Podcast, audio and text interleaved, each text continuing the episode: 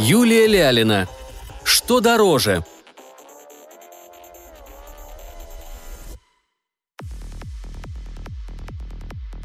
«Маршрут построен», — объявил приятный женский голос. «Пристегните ремни, мы стартуем». Космолет плавно отстыковался от рукава, одного из телетрапов сортировочного центра, которыми тот ощетинился во все стороны, словно морской еж. Конечно, никаких ремней в кабине не было. Пилот не садился в кресло, он погружался в него. В обычном состоянии кресло напоминало надувной бассейн, было мягким, как желе, и только при форс-мажорах оно резко плотнело, обхватывая все тело пилота, как экзоскелет – как непробиваемый кокон.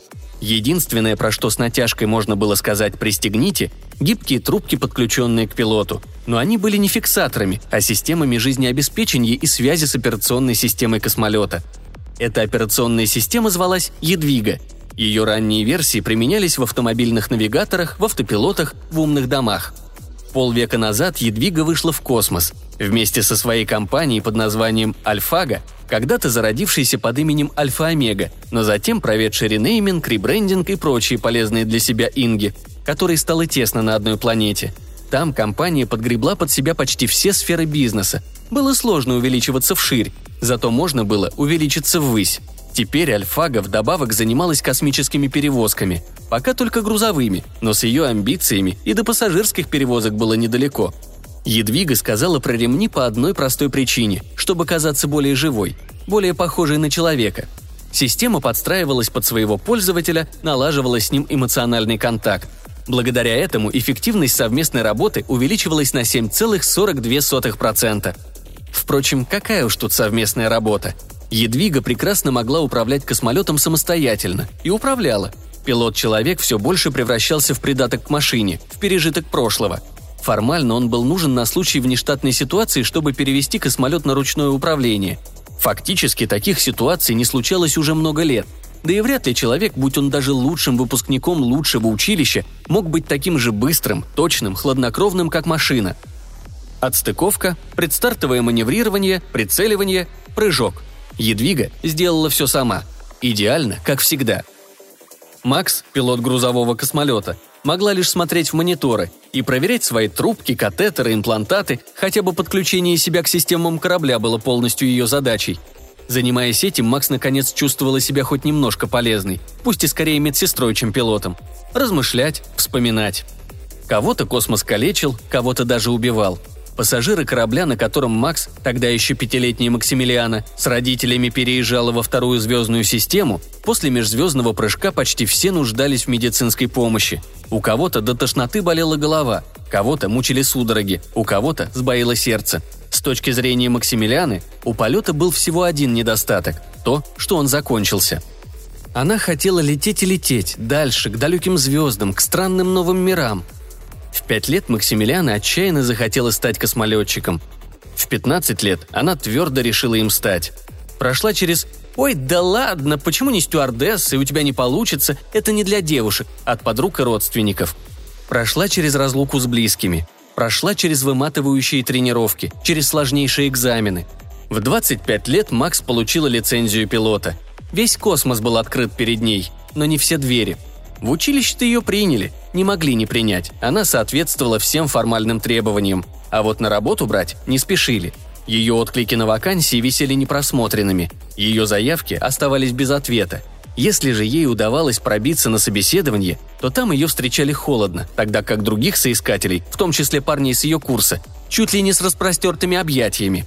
Вакансии пилотов грузовиков, летавших по окраинам колонизированного космоса, никому не нравились. Скучно, безденежно, бесперспективно. Знай себе, мотайся между сортировочным центром и ближайшими станциями, базами, планетами. В одной и той же звездной системе, по одному и тому же маршруту, смена за сменой, год за годом. Макс тоже была от нее не в восторге, от такой работы. Но это был шанс летать. И она за него ухватилась.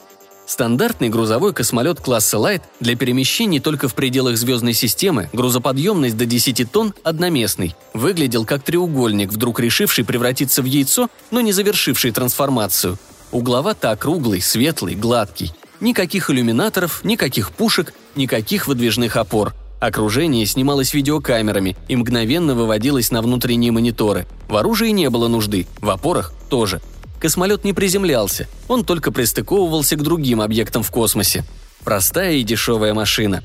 Самым ценным в космолете была навигационная система под управлением Едвиги и, разумеется, грузы. «Приготовиться к выходу из прыжка», – все так же мелодично объявила Едвига. Макс приготовилась. Проверила данные на мониторах, убедилась, что все системы работали штатно. Слегка сжала руки, чисто рефлекторно. Тормозить было неприятнее, чем разгоняться. Современные перелеты были не такими, как раньше. Гораздо быстрее, гораздо отрывистее – Маршрут состоял из отрезков. Прыжок, выход в контрольной точке, верификация, импульс и снова прыжок, снова контрольная точка. Макс как-то раз в шутку сказал Едвиге, что они не летуны, а прыгуны. Едвига откликнулась вежливым смехом. Макс вздохнул и опять напомнила себе, что разговаривает не с невидимым товарищем, а с машинным кодом. Космолет вышел из прыжка. Можно было выдохнуть, оглядеться по сторонам, проверить эфир – Космолет тем временем обменивался данными с контрольной точкой, которая была и мишенью, и ретранслятором, и усилителем. Готовился к следующему прыжку. Контрольные точки были размещены таким образом, чтобы пространство между ними было наиболее безопасным, наиболее пустым. Первый пункт назначения, последняя планета этой звездной системы, уже был виден на интерактивной карте, крохотное пятнышко. До него было всего два прыжка. Затем база на астероиде и вторая планета системы. Все просто – из интересного и хоть как-то менявшегося были кометы и рои метеорных тел. Один такой рой как раз мчался неподалеку. И тут Макс зафиксировала сигнал.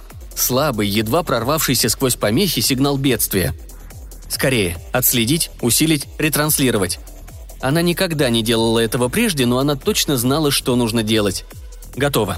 Системы космолета были наведены, источник определен. Сигнал шел из метеорного роя – и он двигался вместе с Роем на огромной скорости, уходил все дальше от звезды, от контрольных точек, от людей. «Переходим в режим спасательной миссии», – очеканила Макс. И сама удивилась, как твердо, как незнакомо прозвучал ее голос. «Запрос отклонен», – откликнулась Едвига. «Что?» «Запрос отклонен», – повторила Едвига, как ни в чем не бывало. Она была абсолютно спокойна, абсолютно равнодушна. «Безопасность ваших грузов – наш главный приоритет», Всплыл в памяти рекламный слоган компании «Альфага». Макс поняла, в чем дело, и все же спросила, надеясь сама не зная на что. Причина отклонения запроса – неоправданный риск. Каждый метеороид может стать убийцей. С метеорными роями даже пилоты-ветераны старались не связываться. Метеорные рои повторяли траекторию породивших их комет. Комета этого роя возвращалась к звезде раз в полторы тысячи лет. Поблизости не было ни баз, ни других кораблей – Космолет Макс был единственным, кто мог прийти на помощь, пока не стало слишком поздно. «Это не запрос, это приказ!» «Запрос отклонен», если бы Едвига была материальна, ее глаза были бы пустыми, как две стекляшки. Она была холодной и мертвящей, как сам космос. Пилот-человек – дань традиции, рекламный образ, неиспользуемая страховка. Он не нужен космолету, но он должен в нем быть. Это прописано в уставе межпланетных перевозок, в правилах компании, в базовых настройках операционной системы.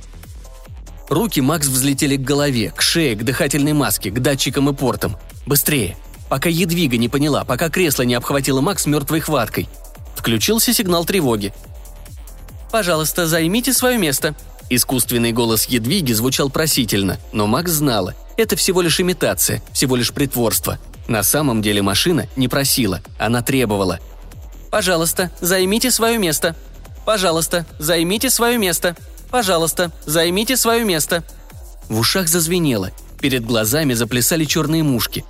При отключении Макс не отлепляла и не извлекала медленно и аккуратно. Она наспех отрывала и выдергивала. Она нарушила технику безопасности и больше не получала скрининга и поддержки от систем жизнеобеспечения. Макс пошатнулась. Пожалуйста, займите свое место. Пожалуйста, займите свое место. Пожалуйста, займите свое место. Пожалуйста, займите свое место. Пожалуйста, займите свое место. Макс облизнула пересохшие губы и спросила. «Что выбираешь? Зависнуть тут до прибытия эвакуатора? Либо до прилета какого-нибудь астероида? Или перейти в режим спасательной миссии?» «Стоимость эвакуации будет удержана из ваших доходов. В отсутствии доходов покрыта за счет вашего движимого и недвижимого имущества», Едвига превратилась из пилота в законника. Каждое ее слово было легальной угрозой. За нарушение условий трудового договора с компанией «Альфага» и устава космического флота вы предстанете перед судом. Мера пресечения – заключение под стражу. Наказание – увольнение, лишение лицензии пилота, штраф, тюремное заключение сроком до... «Что выбираешь?» – перебила ее Макс. «Здесь и сейчас. Спасательная миссия или отсутствие пилота?» Едвига не могла испытывать ни гнев, ни жалость. Ее действия определялись холодным расчетом, и она рассчитала все возможности и риски, взвесила оба варианта на весах, нашла более легкий или менее дорогостоящий. «Пожалуйста, займите свое место. Переход в режим спасательной миссии подтвержден», Макс слабо помнила, как рухнула в кресло, как непослушными пальцами подключала назад все системы жизнеобеспечения. Но стоило ей вновь соединиться с космолетом, как по проводам побежали сигналы. По трубкам потекли регенераторы и стимуляторы. Космолет поддержал своего пока еще пилота, перестроил маршрут и бросился в каменную космическую реку, в отчаянную погоню за призрачным шансом. Едвига была права. Это было рискованно. Это было дорого.